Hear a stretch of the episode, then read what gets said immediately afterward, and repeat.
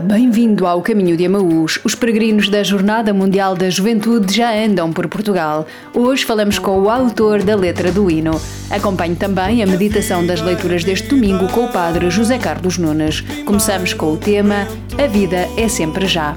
Cada instante é tempo para se acompanhar.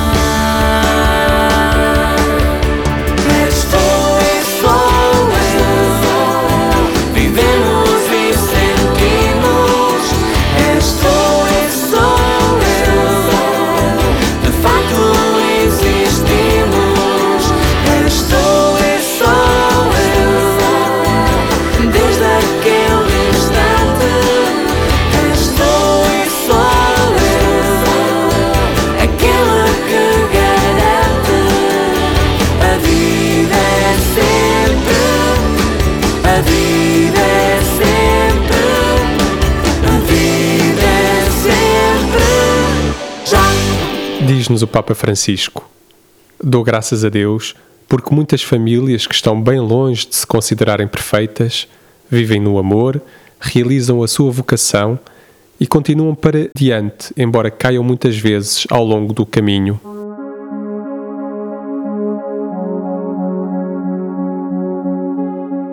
João Paulo Vaz é padre na Diocese de Coimbra e músico. É ele o autor da letra do hino da Jornada Mundial da Juventude Lisboa 2023, um hino que já foi traduzido para muitas línguas. Conversamos com ele para saber como foi criar este hino e qual a sua ligação às Jornadas Mundiais da Juventude. Como é que surgiu a ideia de participar, eh, de concorrer uh, para, para o hino da JMJ? A ideia foi lançada, na verdade, pelo, pelo COL, portanto, eh, tenho a impressão, uh, julgo que não estou enganado, esta foi a primeira vez na história das Jornadas Mulheres da Juventude que o hino, em vez de ser pedido e encomendado a alguém, foi lançado a concurso, não é? Uhum. Pronto, e eu, e eu soube disso naturalmente, e foi logo desde o primeiro momento, foi minha intenção também participar, por, por duas razões principais, não, duas ou três razões. Primeiro, porque sou compositor, gosto de escrever, está dentro daquilo que eu normalmente faço uh, em termos artísticos, com a música. Depois, uh, em segundo, porque seria a minha contribuição também, de uma forma muito especial e como nunca de outra, de outra forma, minha contribuição para a Jornada Mundial da Juventude.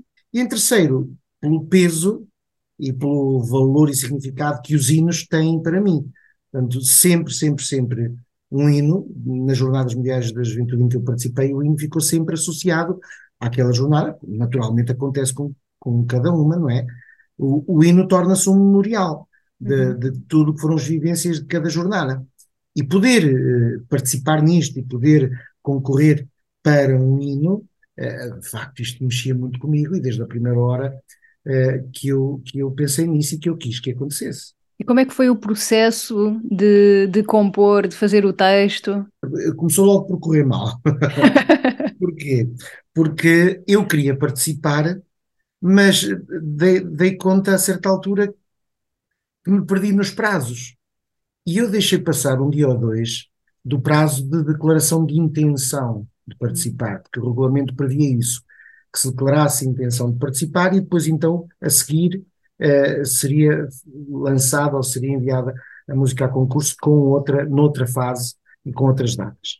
E eu fui ver e, e deixei, pronto, epá, deixei passar dois dias e eu fiquei, fiquei triste, claro. Ainda tentei, ainda, ainda, mandei um e-mail para a organização, mas não cheguei depois a ter resposta, pronto, e olha, fiquei assim, triste, mas resignado, já não vai dar. A, a banda da paróquia, que é aqui da Diocese, um, tinha declarado e queria participar, e tinham inclusive já a música, mas tentaram fazer, várias vezes tentaram a letra e a letra não saía.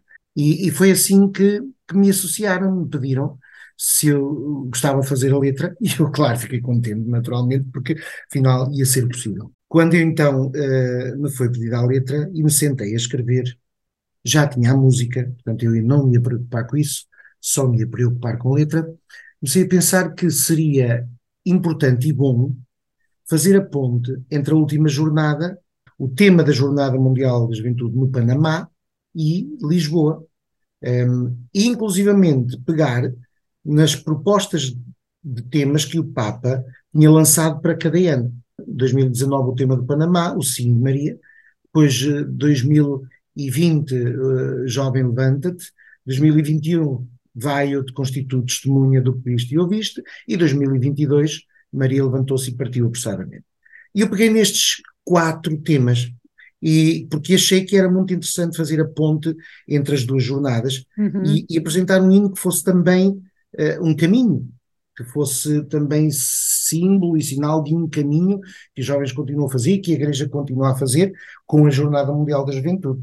Cada uma das estrofes tem uma incidência forte sobre cada um destes temas, eles estão lá, estão lá retratados, claro, encaminhando para o grande tema, uh, para esta pressa no ar, um, que é o tema da Jornada Mundial da Juventude, com Maria, e, e como Maria caminhamos apressadamente, não como quem vive para ontem, mas como quem tem pressa de amar e de servir e partir e desinstalar-se, como tanto nos pede o Papa Francisco, e eu acho que esta jornada vai ser muito esta desinstalação ou, ou provocação para esta desinstalação que, em que nós vimos uh, de uma forma fantástica em Maria. Tempo, como é que foi para ti agora, e tem sido agora, ver os hinos, não é os hinos, mas o hino transformado uh, na Indonésia, na Polónia, em França, em línguas chinês, não é? na China, portanto como é que tem sido para é. ti também ver isso? Já não é só a tua música, não é? Ou já não é a tua letra, não é? E era justamente nisso que eu ia pegar. Claro que tem sido, tem sido emocionante, não é? Uhum.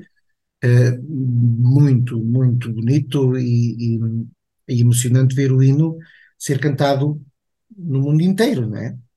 E, e perceber que aquilo que eu escrevi um, eh, é usado uh, está ao serviço dos jovens do mundo inteiro. Mas a verdade é que um, depois eu sinto que, que é um processo natural este, porque na verdade já não é meu. Aquilo que eu sinto, embora seja estranho, é que sou autor da letra, mas é como se nunca a tivesse feito, como se não fosse nada escrito por meu punho, porque já não é meu. Aliás, está muito bem explícito, porque a partir do momento em que a música foi escolhida, eh, ela é da Fundação, ela é da, da Fundação JMJ, não é? Portanto, já não é minha nem do Pedro, o autor da música já não é a música que a banda da paróquia lançou a concurso, não. Ela é do mundo neste momento. E isso é que me entusiasma mais, isso é que me deixa mais feliz. É uma música do mundo. Eu pude escrever, mas ela já não me pertence. E isto sim é uma alegria, porque é como se fosse cada jovem, cada país, cada língua a fazer o hino e a cantá-lo e a dinamizá-lo e a divulgá-lo e a fazer dele uh, uh, caminho para, para Lisboa, não é? Isso de facto é fantástico, isso ainda alegra-me mais isso do que propriamente uh, saber que aquilo que eu escrevi é cantado no mundo inteiro. Claro, também tem o seu peso, uh, passe a vaidade, é? também tem o seu peso naturalmente, que eu fico muito feliz por ter escrito as palavras, uh, por ter deixado sair as palavras, por me ter deixado inspirar nestas palavras que agora são cantadas no mundo inteiro e que são o hino da Jornada Mundial da Juventude que é algo que me diz muito, não é? Como eu dizia há pouco, um hino de uma jornada para mim tem um peso grande. Eu recordo os hinos das jornadas em que participei e eles trazem-me à memória vivências dessa jornada. E, e quais foram essas, essas jornadas em que. Olha, participei em 97 em Paris, depois em 2000 em Roma, 2002 em Toronto, 2005 em Colónia, 2008 em Sydney e 2011 em Madrid. Pronto, depois as outras já não participei porque o trabalho pastoral que tenho aqui em Pombal tem como grande momento do ano justamente as festas em honra de Nossa Senhora do Cardal, que são também as festas da cidade e que é sempre na altura da jornada. Nessa altura estava, o, o trabalho passava diretamente pelos jovens, não é? Pela Pastoral é, Juvenil. Sim, eu estava responsável de, do Secretariado Diocesano da Pastoral Juvenil e por isso participei em tantas, porque fui chamado a organizar também a nossa uhum. participação da Diocese uh, nessas jornadas. Portanto, a primeira foi em 97, eu estava no Secretário da Juventude há um ano, há um ano e pouco, mais ou menos um ano e meio, e claro, eh, surgiu, porque já tinha ouvido falar das jornadas, principalmente em Santiago, tinha sido em 89, eh, e quando surgiu esta oportunidade, agarrei-a e foi, foi fantástico. E a partir daí nem se pôs mais em questão. A Diocese tinha que participar nas jornadas uhum. Eh, e, e, a partir daí sempre participou e, e até hoje. E, e, para ti pessoalmente, como é que foi participar nessas? Uh, ou seja, em muitos países diferentes, em continentes diferentes, não é? Uh, e com papas diferentes. As jornadas fizeram-me também, as Jornadas Mundiais da Juventude. Eu, eu sinto que há uma parte de mim, uh, não é só no que diz respeito à pastoral juvenil, mas no que diz respeito à minha identidade uhum. Cristã e, à, e à, à, minha identidade eclesial também, no sentido da comunhão que eu experimento, que vem muito da Jornada Mundial da Juventude. Quer dizer, eu fiz a primeira grande experiência de comunhão e de perceber que a fé que me anima e a igreja a que pertenço não se confina a uma paróquia ou uma diocese ou um país, ou ao meu país, à minha diocese ou à minha, às minhas paróquias ou responsabilidades pastorais, não.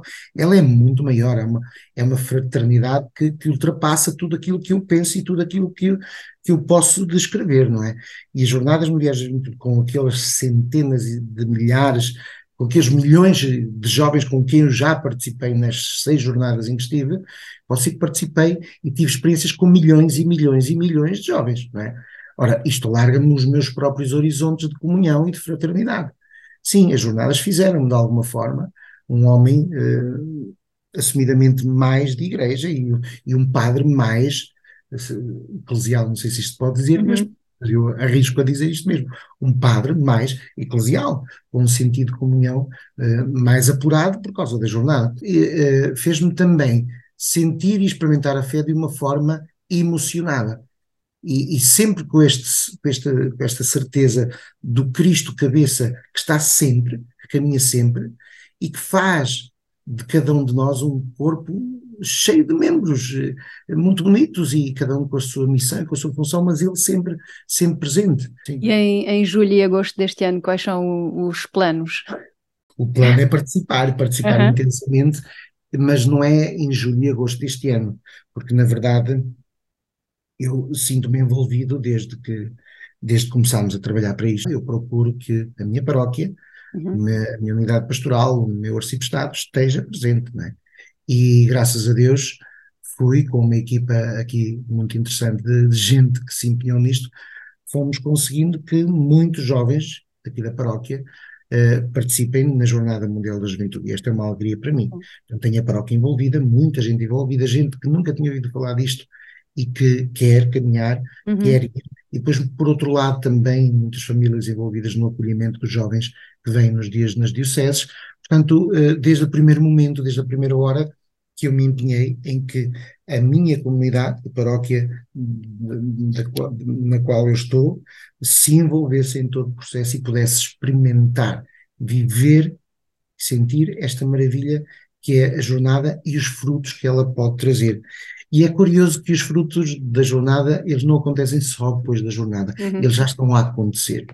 E, e isto renova de alguma forma e traz-me assim uma juventude grande também à comunidade, à paróquia e às suas estruturas e, e, e às suas uh, responsabilidades. E isto é muito bom, isto já é um fruto da jornada, no qual, eu sei disto, eu já o tinha experimentado, uh, no qual me faz uh, investir e participar de uma forma também eu renovada. Com o hino da JMJ Lisboa 2023, continuamos no caminho de Amaús. A seguir, acompanhe a meditação das leituras deste domingo com o Padre José Carlos Nunes.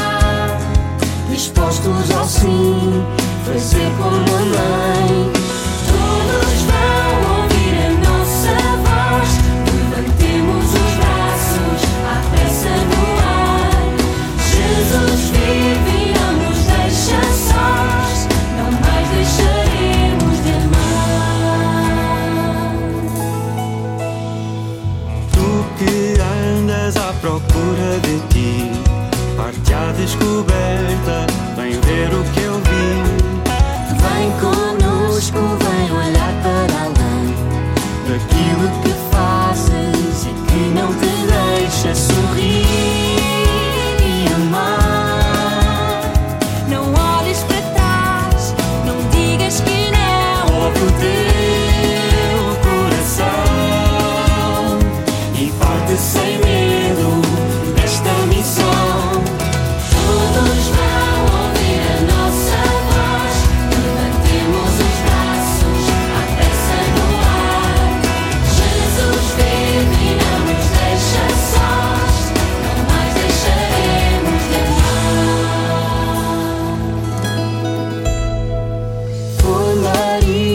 quem primeiro acolheu a grande surpresa da vida sem fim.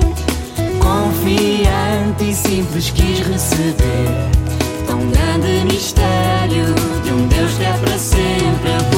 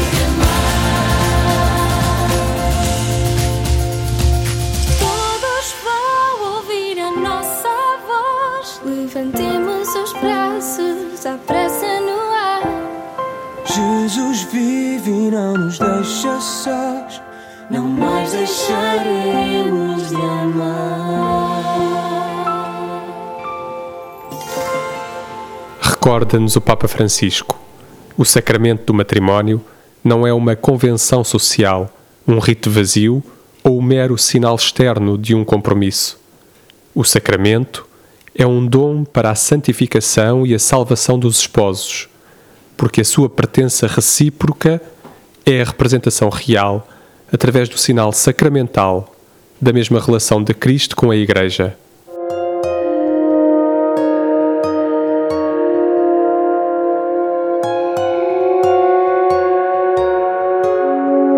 Meditar a Palavra com o Padre José Carlos Nunes.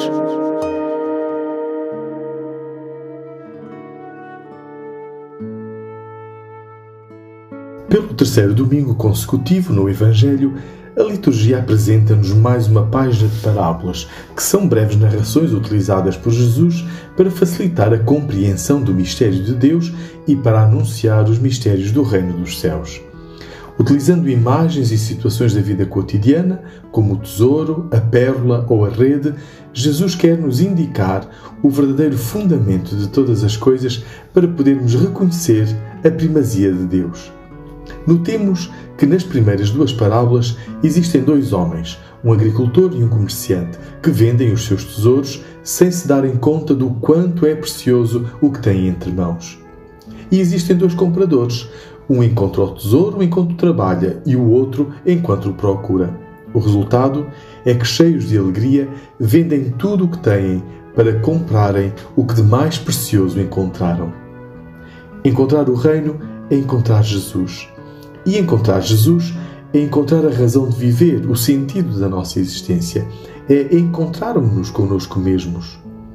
Quem acolhe o Reino assim encontra-se, parte de si mesmo e vive verdadeiramente.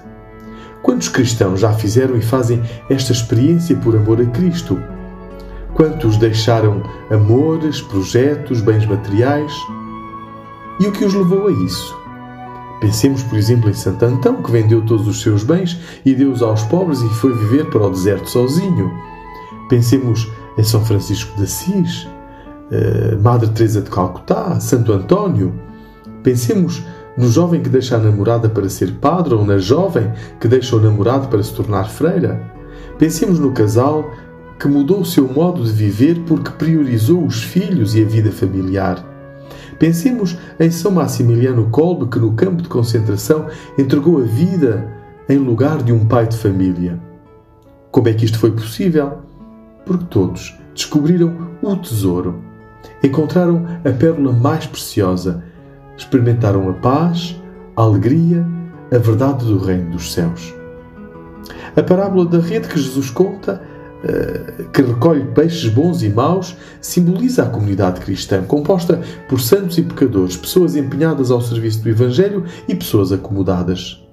E alerta: no final da pesca há uma seleção, uma separação feita pelos anjos, mas o juízo será feito somente por Deus, que é misericordioso e não quer que nenhum se perca. Descobrir o reino exige um olhar iluminado pela graça de Deus. Sozinhos, com as nossas próprias forças, somos incapazes de discernir essa presença do Reino. Por isso é necessário suplicar, como Salomão, que escutámos na primeira leitura, um coração para compreender. Dai-me, Senhor, um coração inteligente para saber distinguir o bem do mal. Salomão não pediu riquezas, Salomão não pediu mais poder sobre os outros, pediu apenas um coração capaz de distinguir o bem do mal. E no Evangelho deste 17 domingo do tempo comum, Jesus termina perguntando: Compreendestes estas coisas? Peçamos ao Senhor um coração capaz de o compreender, porque sem o seu auxílio ninguém é forte, ninguém é santo. Um bom domingo nos dê Deus.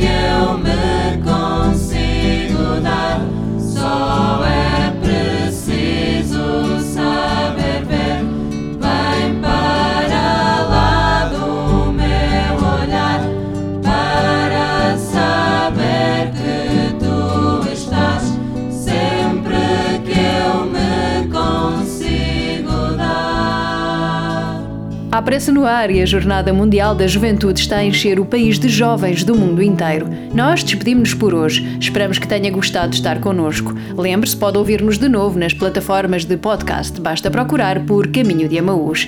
Voltamos a encontrar-nos daqui a oito dias. Tenha uma ótima semana!